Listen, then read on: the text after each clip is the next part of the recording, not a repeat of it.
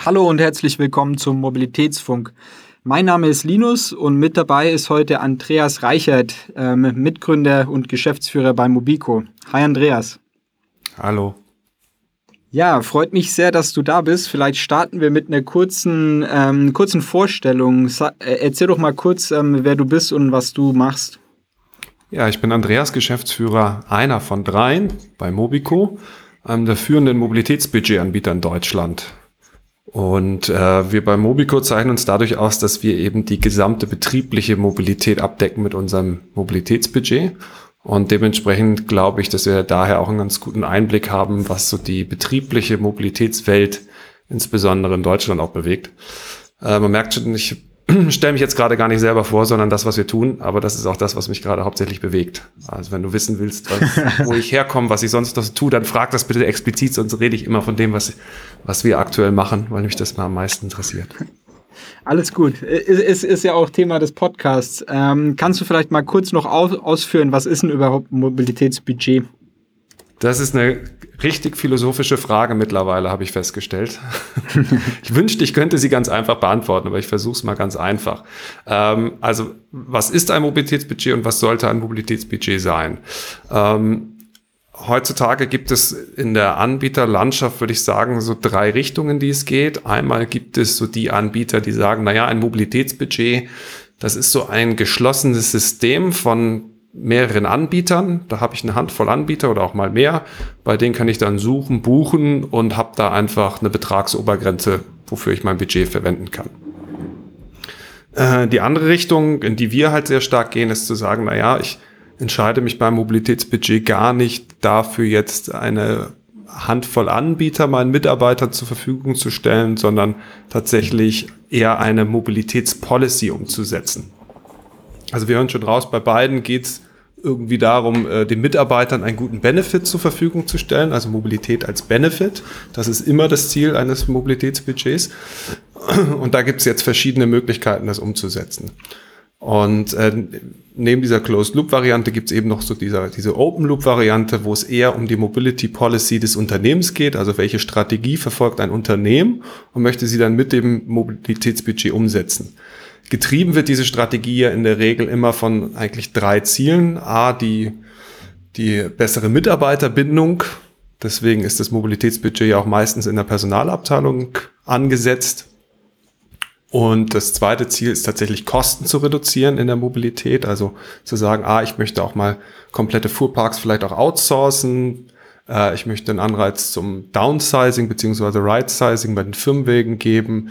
Ähm, oder ich möchte auch erstmal überwachen und, und Einblick kriegen in das, was Mitarbeiter Mobilität für welchen Reisezweck dann auch eigentlich nutzen, um dann strategische Entscheidungen zu treffen, was wir eigentlich anbieten wollen. Und das ist ganz stark so unser Turf, sage ich mal, äh, den wir abdecken, also das Thema betriebliches Mobilitätsmanagement mit dem Mobilitätsbudget.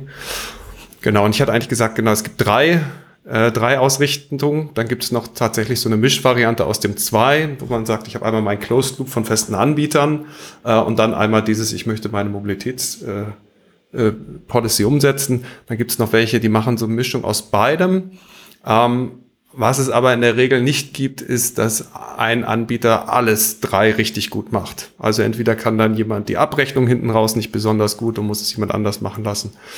Oder jemand kann eben die Buchung nicht machen ähm, oder jemand kann eben die Policy nicht besonders gut umsetzen. Ja, und deswegen gibt es da verschiedene Positionierungen von den Anbietern tatsächlich. Okay, spannend.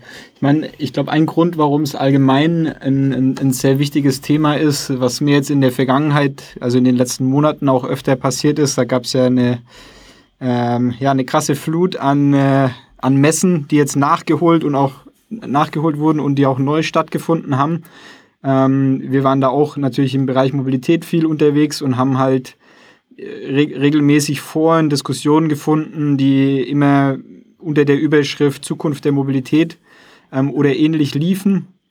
Und was ich da recht spannend fand, ist halt, dass, es, dass, dass dann oft so ein Panel komplett besetzt war mit ähm, E-Automobilherstellern ähm, und man da halt merkt, wieso einfach die, ja, die, die Autolobby und auch die Diskussion halt sehr stark dann doch wieder aufs Auto am Ende vom Tag ähm, fokussiert wird. Und ähm, das sind halt, ja, gerade vernetzte Lösungen, flexiblere Lösungen und auch ja, nutzerfokussierte, auch auf den, auf den bestimmten Moment dann zugeschnittene Lösungen ähm, spannend und wichtig, um im Endeffekt Alternativen zum Auto zu schaffen. Und da ist halt besonders im Firmenumfeld ähm, unserer Meinung nach das Mobilitätsbudget was, was Spannendes, das dort helfen kann, den, den Leuten oder zu incentivieren, dass man sich nachhaltig fortbewegt und auch ähm, zu Alternativen als zum Auto greifen kann. Weil sonst natürlich, wenn man einen Firmenwagen hat, und der da rumsteht, dann ist natürlich die Incentivierung riesig, den auch einfach zu nutzen, auch wenn man theoretisch gerade eventuell einfacher mit der Bahn fahren könnte. Der steht ja schon da, dann nimmt man ihn halt. Ähm, was ich mir vorstellen kann, was, wo wir auch oft drauf rennen, sind so bestimmte Mythen und, ähm, sag mal, ja, einfach Meinungen, die die Leute in ihrem Kopf haben, warum denn was nicht geht oder nicht gehen kann. Und ich bin mir da sicher, dass es auch bei ähm, euch so sein wird. Und ähm, da würde ich dir einfach mal ein paar zurufen ähm, und dann können wir da jeweils ein bisschen tiefer drauf eingehen, ähm, ob es denn tatsächlich so ist oder nicht. Ähm, vielleicht mal angefangen mit einem relativ einfachen Vorwurf, sage ich jetzt mal. Ähm, und zwar, wenn man sich jetzt so einen Fuhr Fuhrpark anschaut, ähm, Stand heute oder Stand vor ein paar Jahren. Dann stehen da halt ganz viele Autos rum, gibt es einen Fuhrparkmanager. Ähm, das heißt, es sieht erstmal sehr unkompliziert aus, wenn jetzt jemand kommt und mir sagt, hey, du kannst hier ganz viele verschiedene Sachen und dann ähm, kann das auch steuerlich optimiert werden und so weiter. Hört sich erstmal sehr kompliziert an. Auch das Wort Policy hört sich erstmal komplizierter an als Fuhrpark. Ähm, wie kompliziert ist es denn, denn tatsächlich? ähm, die Umstellung von so einem Fuhrpark rein aus Autos auf ein Mobilitätsbudget oder auf die Umsetzung von einer äh, Mobility Policy, äh, wie du es vorhin genannt hattest? Im Prinzip ist es total einfach. Ich, das könnte in wenigen Tagen passieren, würde ich jetzt mal behaupten. Ähm, der Grund, warum es manchmal kompliziert dargestellt wird, ist eigentlich auch ein eher ein stille Posteffekt. Also da bauen sich wirklich so Gerüchte auf und es werden Denkansätze verfolgt, äh, die eigentlich gar nicht mehr notwendig sind unbedingt, wo man aber meint, das ist so gesetzt und das kann man nicht umstoßen. Ähm, also ich gebe mal ein kleines Beispiel. Ähm, ich möchte jetzt ähm, statt meinem Fuhrpark, statt meinem Auto oder dem Dienstwagen, dem klassischen, den Mitarbeitern jetzt auch Scooter anbieten und Fahrräder anbieten und Carsharing anbieten. Dann könnte man jetzt denken, okay, da muss ich ja diese ganzen Sachen auch alle anschaffen.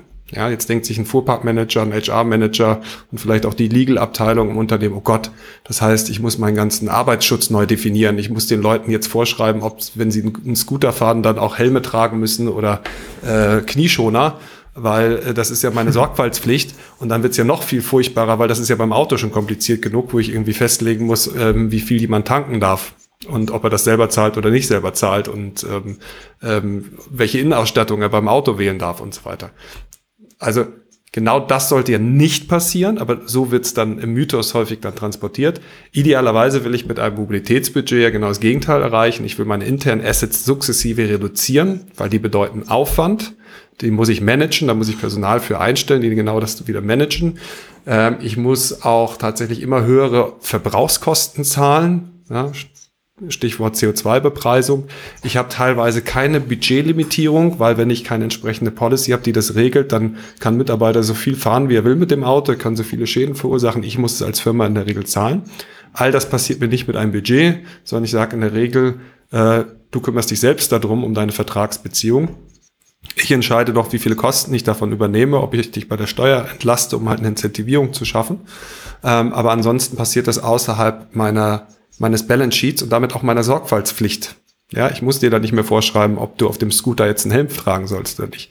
Also ganz, das ist so die, die, der, die Einsatzmöglichkeit, wo man sagt, damit habe ich es viel einfacher als vorher. Ich muss mich um nichts mehr kümmern. Ich habe auch gar keine Fahrzeuge mehr in meiner CO2-Bilanz zu führen und ich habe auch da weniger Verwaltungskosten.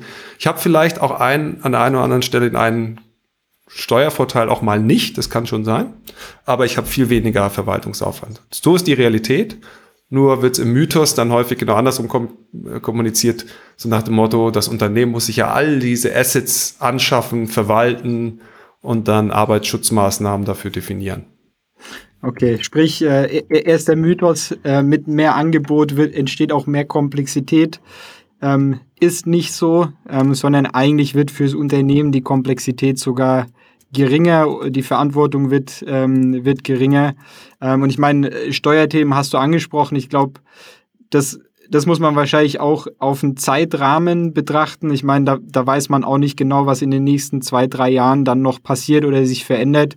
Und ähm, vielleicht gibt's ja irgendwann auch mal bei, bei steuerlichen Themen im Bereich Mobilität eine, eine Veränderung beziehungsweise ein, ein Update, das da ein bisschen Mobilitätswende freundlicher auch, auch ist. Ähm, genau, okay. Dann haben wir das Thema Komplexität abgehakt. Ja. Äh, sorry, außer du hast noch was zu sagen. ja, genau. Noch eine Anmerkung. Also die Realität auch bei unseren Kunden sieht natürlich so aus, dass es wahnsinnig viele Mischvarianten auch gibt. Also es werden nicht jetzt, mhm. das Mobilitätsbudget wird eingeführt und meine Dienstwägen werden abgeschafft. Nein, das passiert nicht so, sondern äh, es werden häufig paar Dienstwägen auch innerhalb des Mobilitätsbudgets noch erfasst sozusagen, damit man weiß, wer mhm. jetzt was bekommt auch. Ähm, auch fürs Kosten- und Emissionsreporting ist das ja relevant. Und dann passiert das sukzessive. Irgendwann laufen die Verträge aus und dann guckt man mal, ein Teil der Belegschaft kriegt dann schon mal ein Auto-Abo vielleicht mit einem Budget zusammen oder einige wollen gar kein Auto mehr, die können das Budget dann komplett für andere Sachen hernehmen. Ähm, also es ist dann sehr bedarfsorientiert, kann ich das machen mit so einem Budget. Und ohne Budget habe ich halt starre Angebote in der Regel, die äh, lange Laufzeiten haben, wo ich festen Verträgen drin hänge und mitunter gar nicht auf wechselnde Mitarbeiterbedürfnisse eingehen kann. Ne? Aber ähm, so wie es dargestellt wird beim Mythos vorher, so sollte es sein und so ist es meistens. Es gibt natürlich auch Mischvarianten. Ja, gut. Und ich nehme auch an, dass es einfach auch zukünftig Mitarbeiterinnen und Mitarbeiter geben wird, wo es einfach sinnvoll ist, dass man einen, einen Dienstwagen hat ähm, und auch zu, zukünftig so sein wird. Ich weiß nicht, wenn jetzt jemand mit viel mit vielen Artikeln irgendwie Vertrieb äh, von Haustür zu Haustür macht oder ähnliches und da keine Ahnung, wo rumfahren muss, dann wird es wahrscheinlich ohne Auto auch irgendwann kompliziert. Aber so als reinen Benefit äh, zur Mitarbeiterincentivierung und so weiter ist es dann, ähm, ist das Mobilitätsbudget wahrscheinlich sogar attraktiver. Das Spannende nur kurz als vielleicht Ergänzung zu dem für Vertriebsmitarbeiter, ja. Auch da ist ja absurderweise das Ding so, ist ja gar nicht, wie viel sie das Auto nutzen, ist jetzt so relevant für die für die Berechnung. Ist es jetzt sinnvoller, über das Mobilitätsbudget so einen Dienstwagen zu finanzieren oder ihn selber zur Verfügung zu stellen, sondern wie viele Kilometer wohnt der Vertriebsmitarbeiter weg, also Distanz zwischen Arbeits- und Wohnort, welchen Antriebs, äh, welche Antriebsart ist es, elektrisch oder Benziner oder Hybrid, ähm, und dann natürlich der, der Bruttolistenpreis des Fahrzeuges, die über den geldwerten Vorteil entscheiden. Und jetzt haben wir haben schon einige Kalkulationen gemacht, gerade bei denen, die weit weg wohnen, ja, und das machen einige Vertriebsmitarbeiter, die noch einen Verbrenner fahren und die ein teures Auto fahren. Da lohnt sich aus Sicht des Unternehmens häufig selbst den Vertriebsmitarbeitern einfach ein Budget zu geben und die sollen sich selber davon ein Auto holen und damit auch ganz viel fahren. Ja, ähm, das ist nicht mehr so eindeutig. Selbst durch das Dienstwagenprivileg mit dieser 1% Versteuerung ist das gar nicht mehr so eindeutig, dass man sagen kann, das ist aus Gesamtkostensicht des Unternehmens immer besser. Ja, ganz, ganz lustig. Aber ähm, das muss man wirklich dann von Firma zu Firma gucken, von Fall zu Fall. Mal ist der Dienstwagen günstiger und vorteilhafter, mal ist aber auch besser, den Mitarbeiter einfach für ein Auto ein Budget zu geben. Ah, okay, spannend. Das hat, äh, da da geht es dann wahrscheinlich auch tiefer in die, in die Steuerthematik rein, wo man dann auch äh, ordentlich rechnen muss mit den Variablen. Aber ja, ist ein spannender Punkt. Das ist dann sogar, sogar in dem Fall, wenn man eigentlich annehmen würde, das, das wäre noch ein zusätzlicher Mythos, den ich jetzt gar nicht auf meiner Liste hatte.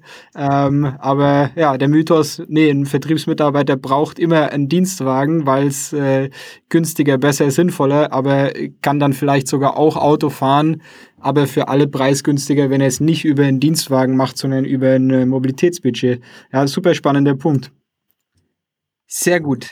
Dann vielleicht mal zum zweiten Mythos, den ich auch tatsächlich auf meiner Liste habe. Ähm, und zwar, äh, wir sind gerade schon so ganz leicht in die Richtung gegangen, aber ein Thema, das bei Mobilität auch immer sehr schnell aufkommt, ist einfach das Thema äh, ländlicher Raum, Mobilität im ländlichen Raum. Ähm, da geht es auch dann oft bei vernetzten Mobilitätsangeboten in die Richtung, einfach, dass die Aussagen kommen, ja, nee, aber ähm, E-Scooter und so weiter gibt es bei uns auf dem, Land ja gar nicht. Ähm, da dann auch die Frage, macht Sinn, auch im ländlichen Raum ein Mobilitätsbudget äh, den Mitarbeiterinnen und Mitarbeitern anzubieten? Ja, absolut. Also, wenn ich mich frage, was kann ich von einem Mobilitätsbudget erwarten, was kann ich nicht erwarten, ein Mobilitätsbudget löst natürlich keine Infrastrukturprobleme. Also wenn einfach ein ÖPNV nicht vorhanden ist, dann ist er nicht vorhanden. Und äh, wenn einfach insgesamt es zu wenig Möglichkeiten gibt, an einen Arbeitsort zu gelangen, außer mit dem Pkw, dann äh, kann auch ein Mobilitätsbudget daran erstmal nichts ändern. Aber was kann ein Mobilitätsbudget ändern? Da, wo es eben möglich ist, Alternativen zur Verfügung zu stellen, nämlich zu sagen, lieber Mitarbeiter, du hast jetzt Verantwortung für dieses Budget und darfst es selber gewissenhaft einsetzen. Und je nachhaltiger du das tust und je kostensparender im Sinne der Firma, desto mehr profitierst du auch davor. Und das war äh, davon, Entschuldigung. Und das war ja vorher nicht der Fall, weil wenn ich halt fixe Lösungen habe, dann hat man die genommen oder man hat sie eben nicht genommen. Wenn ich sie nicht genommen habe, habe ich einen Verfall gehabt. Ich habe häufig gar nicht mal eine Ersatzleistung dafür bekommen. Ja. Jetzt ist es halt so, je nachdem, wie ich Mobilität nutze, werde ich mehr oder weniger belohnt dafür. Und ich muss den Mitarbeitern deswegen nicht viel verbieten. Also auch auf dem Land kann ich meinen Mitarbeitern über das Mobilitätsbudget auch ein Auto zur Verfügung stellen. Ähm, ich kann das äh, eben über so ein Auto-Abo machen. Ähm, ich kann es für verschiedenste Sachen machen. Was man dann aber idealerweise macht, wenn es dann wirklich um Kosteneinsparung und Nachhaltigkeit geht, ist, dass man das an bestimmte Regeln knüpft, dass zum Beispiel gesagt wird, jetzt die Parkplatzvergabe wird privilegiert für Fahrgemeinschaften vergeben. Ja?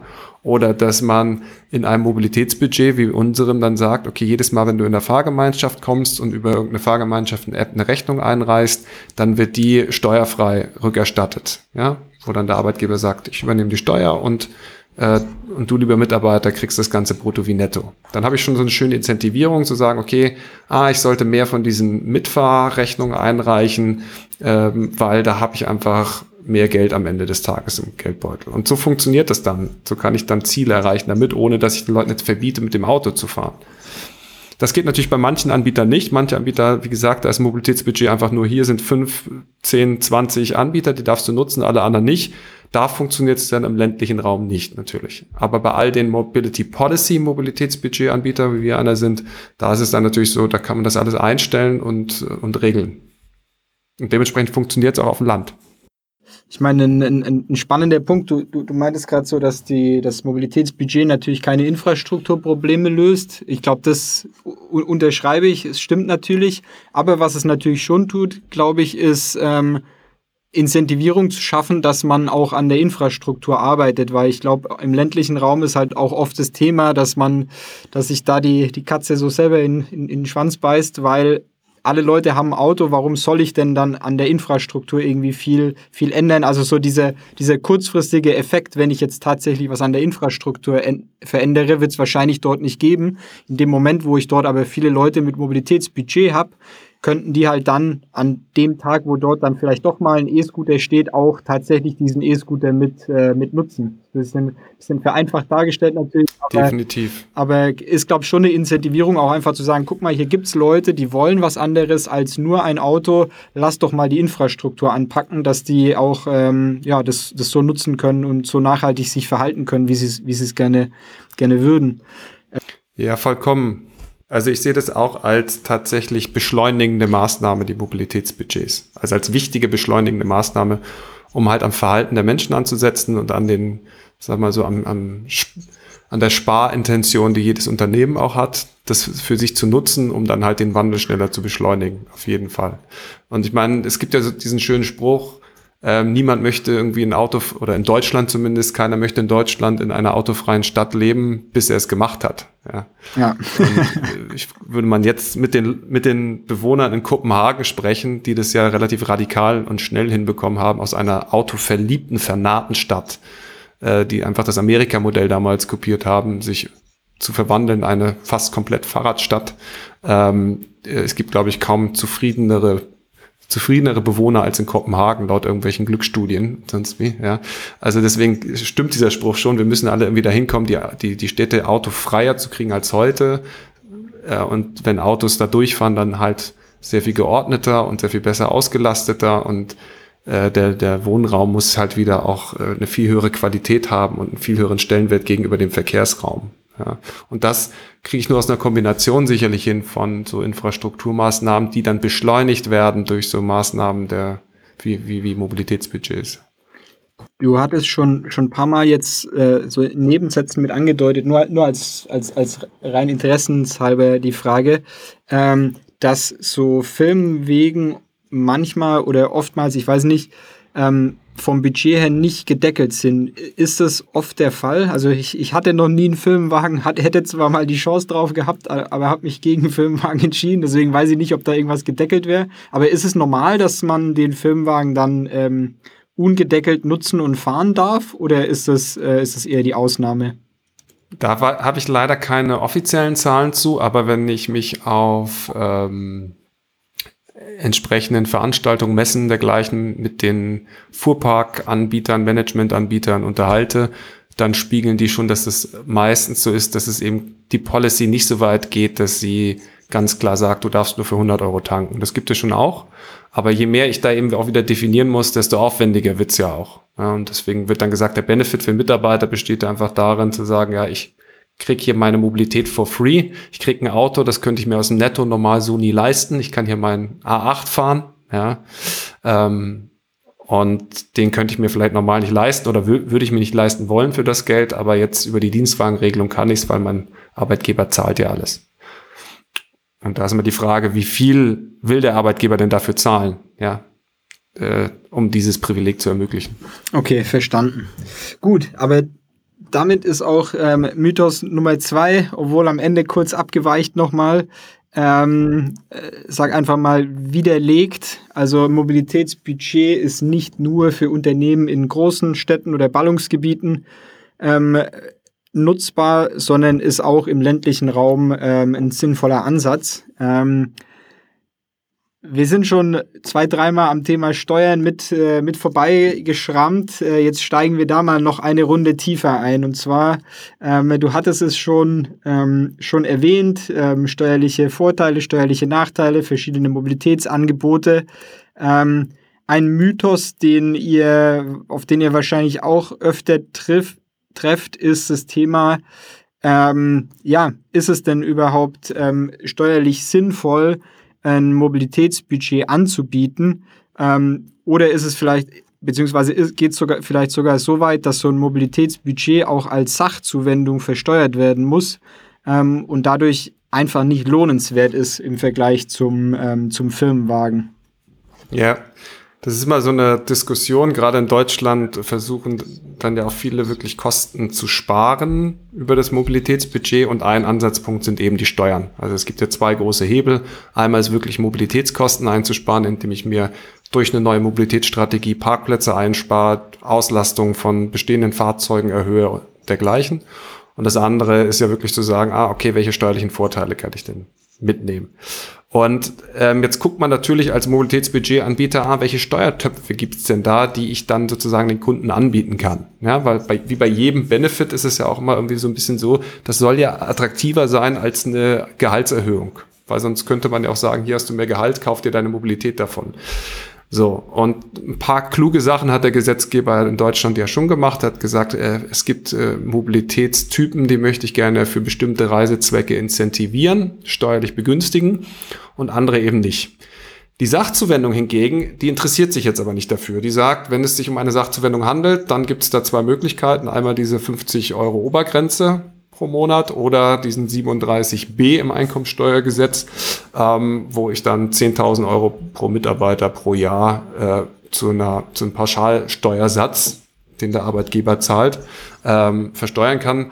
Und das Ganze ist dann meistens, aber sagen, nur meistens äh, günstiger als jetzt eine reguläre Gehaltserhöhung um denselben Betrag. Ja? Also ist schon so ein bisschen Geht jetzt vielleicht ein bisschen sehr in die Tiefe hier, aber das ist so die Motivation, warum denn alle so an diesem Sachzuwendungstopf oder Töpfen äh, rumdoktoren und die versuchen, die für sich zu nutzen.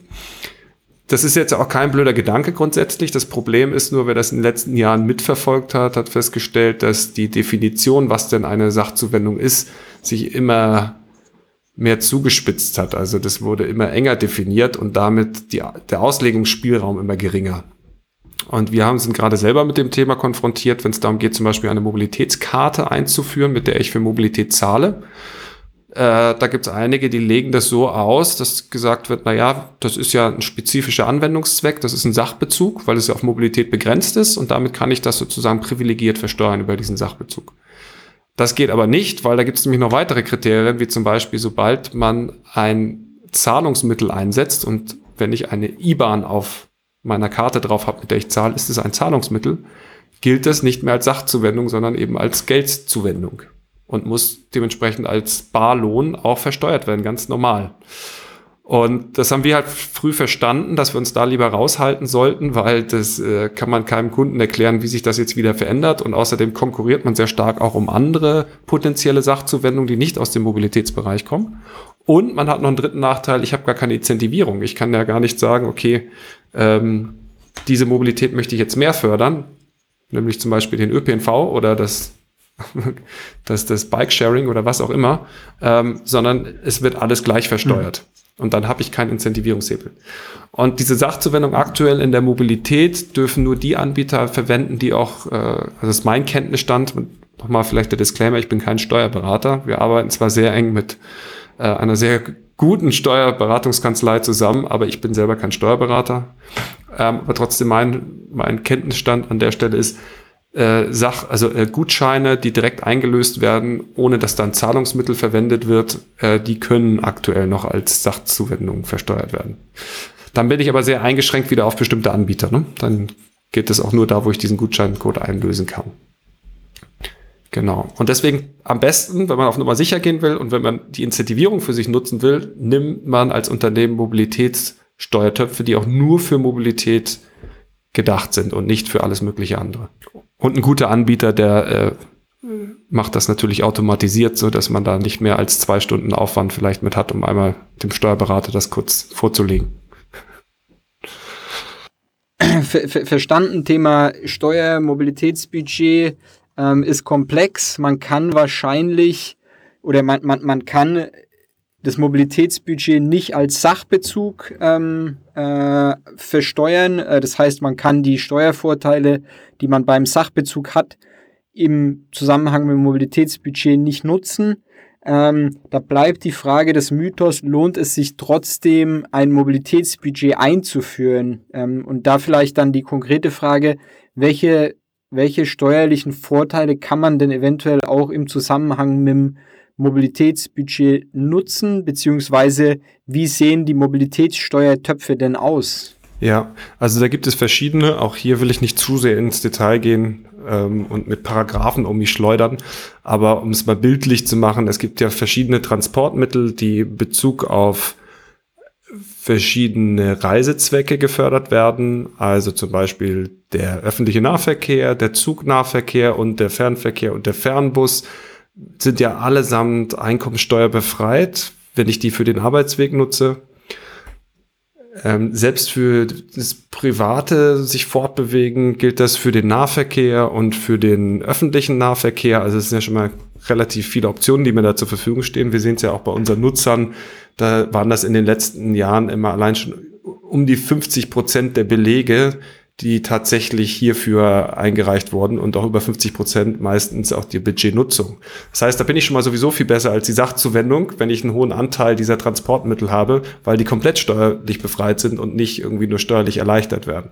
Also der Durchschnittskunde bei Mobico zum Beispiel spart viel mehr, als er im Vergleich mit der Sachzuwendung sparen würde. Jetzt ist aber so, bei manchen, die sagen, ich kann diese Transportmittel gar nicht nutzen, dann gibt es natürlich noch weitere steuerlich befreite Möglichkeiten wie das E-Charging oder die Installation einer Wallbox, die gefördert werden kann. Und dann kann ich natürlich auch noch selber sagen, okay, es geht mir gar nicht nur um die Steuer bei bestimmten Mobilitätstypen, sondern um die Kosten, die dahinter stecken. Also ich will einfach nicht, dass Taxi gefahren wird, weil das ist äh, CO2-mäßig teuer, das ist von den Beträgen her teuer.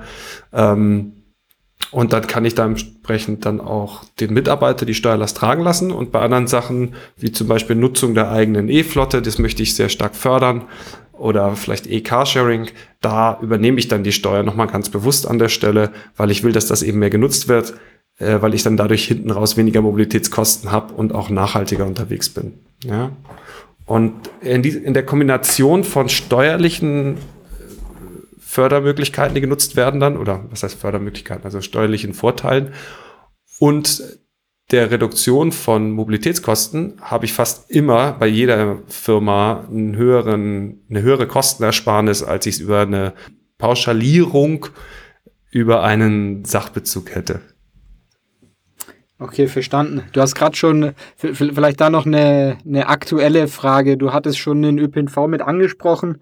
Ich meine, gerade ist irgendwie das Thema 9-Euro-Ticket ähm, gefühlt auch überall in der Mobilitätswelt vertreten.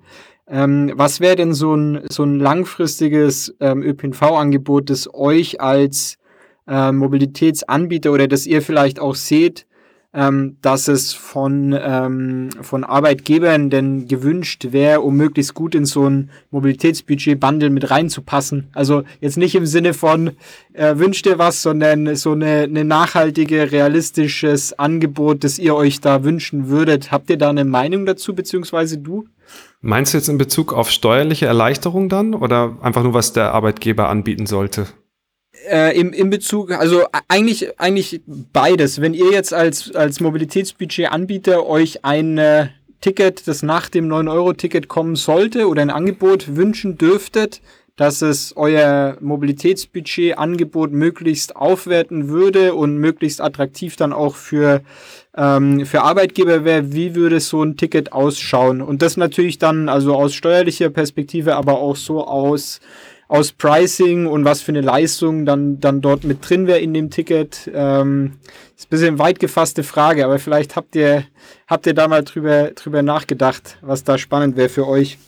Es ist total schwer zu beantworten, weil man immer fragen muss, wer soll davon profitieren? Ist es die Gesellschaft? Ist es das einzelne Unternehmen? Wir kümmern uns natürlich schon auch sehr viel um die einzelnen Unternehmen, aber auch die verstehen natürlich schnell, Mobilitätsbudget von Mobico macht dann viel Sinn, wenn ich auch nachhaltig viel Gutes tue.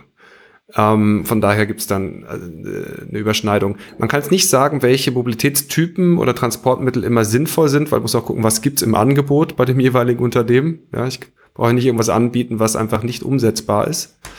Ähm, und vielleicht zum Thema 9-Euro-Ticket. Ich bin da auch gar nicht so ein Riesenfan von, weil auch da ja zu beobachten ist, dass viele, die ohnehin schon Zug fahren, einfach noch mehr Zug fahren. Also siehe Sylt-Tourismus, ja. Ähm, eigentlich muss ich ja sagen, äh, pro Euro kann ich jetzt mehr Schaden anrichten mit dem 9-Euro-Ticket als vorher, weil ich ja noch viel mehr unterwegs bin. Ähm, äh, da, wo natürlich geswitcht wurde und tatsächlich das Auto stehen gelassen wurde und dann mehr Zug gefahren wurde, da hat es dann wirklich einen positiven Effekt gehabt. Ähm, aber auch da haben wir wieder Infrastrukturprobleme, dass wir jetzt nicht genügend Züge auf die Gleise kriegen, um dann den ganzen Bedarf dann abzudecken.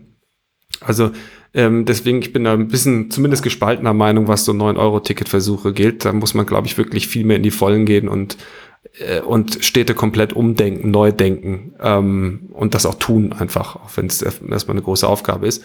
Aber zurück zum Mobilitätsbudget.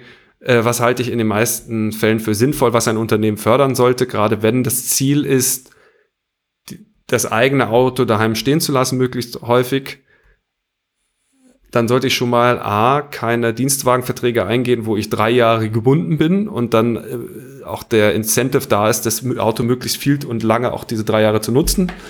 Ähm, sondern macht kurzfristige Verträge, macht eher Autoabos, wenn denn Autos angeboten werden müssen. Da gibt es das Argument immer, ja, da wird die Neuwagenproduktion angekurbelt, aber auch das könnte ich regeln. Ich kann sagen, ja, ich mache das über einen Gebrauchtwagenanbieter, gibt's ja auch, Abo dein Auto zum Beispiel. Ähm, oder ich kann halt auch einfach sagen, ihr dürft nicht öfter Autos switchen als so und so oft, ja, aber dann habe ich wenigstens nur drei Monatsverträge und wenn ein Mitarbeiter kein Auto mehr braucht, dann kann er auch mal vom Auto wieder wegkommen und muss es nicht drei Jahre behalten, auch wenn es gar nicht mehr braucht. Ähm, das ist sicherlich schon mal ein so ein wichtiger Ansatz, den ich fast jedem Unternehmen empfehlen würde. Und dann äh, natürlich äh, Sharing-Dienste mehr zu nutzen, aber die auch sinnvoll zu nutzen.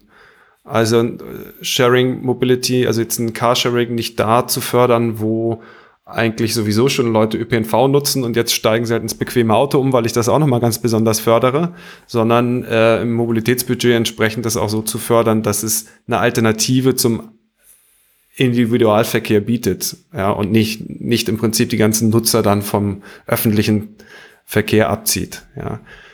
Und, ähm, und das muss man wirklich bei jedem Unternehmen speziell gucken. Was ist der Sweet Spot zwischen Bequemlichkeit, Kosten einsparen, Nachhaltigkeitsbemühungen, sage ich jetzt mal noch. Das sind ja häufig noch keine Nachhaltigkeitsziele, die da draußen sind, noch eher Bemühungen. Ähm, und, und diese drei sozusagen miteinander verquickt zu bekommen. Und das ist sehr unterschiedlich. Spannend, ja, danke dir. Ich glaube, das ist, äh, das, das ist auch ein, ein, ein guter Abschluss und ich glaube nochmal ein guter Denkanstoß für, für Unternehmen, wenn sie sich damit auseinandersetzen, ähm, was machen wir denn für ein Mobilitätsangebot oder wie soll unsere Mobility Policy aussehen? Was für Ziele verfolgen wir damit eigentlich und ähm, entsprechend dann, wie können wir die erreichen oder wie, wie muss denn so ein Paket aussehen, dass man, dass man schnüren möchte für die Mitarbeiter, um dann diese Ziele auch zu erreichen? Ähm, es hat viel Spaß gemacht, mit dir zu sprechen und auch nochmal die, den, den einen oder anderen Mythos mit anzusprechen und ähm, auch auszuräumen. Ich glaube, das ist auch was, was Spannendes für die Zuhörerinnen und Zuhörer, die vielleicht auch teilweise sich mit mit dem Thema Mitarbeitermobilität auseinandersetzen. Ähm, und äh, da hast du den, glaube ein paar gute, gute Argumente oder auch Ansätze, ähm, in welche Richtung man nochmal suchen kann und sich vielleicht auch dann tiefer mit dem Thema auseinandersetzen kann. Ähm, ich glaube, ihr hattet auch mal ein, ein, ein White Paper oder eine Studie dazu geschrieben, ist mir gerade eingefallen. Das würden wir, glaube auch einfach mal mit verlinken ähm, in den Show Notes. Da kann man dann vielleicht auch noch den ein oder anderen Anstoß mit rausnehmen. Ähm, genau, in dem Sinne erstmal Dank dir, Andreas. Und genau, damit kommen wir dann auch zu Ende, äh, zum Ende der Sendung. Ähm, Nochmal kurz für alle Zuhörerinnen und Zuhörer, lieben Dank fürs Reinhören. Ähm, unseren Podcast findet man auf mobilitätsfunk.de oder natürlich in der Podcast-App eurer Wahl. Wir freuen uns immer über Feedback, Ideen oder natürlich auch Fragen. Ähm, schreibt einfach eine Mail an mail.vesputi.com. Und wir haben auch einen Newsletter, ähm, wo wir immer über einmal monatlich über die ähm, neuesten Entwicklungen in der Mobilitätswelt berichten. Ähm, dafür kann man sich unter vesputi.com ähm, eintragen. Gut, dann herzlichen Dank, tschüss und bis zum nächsten Mal.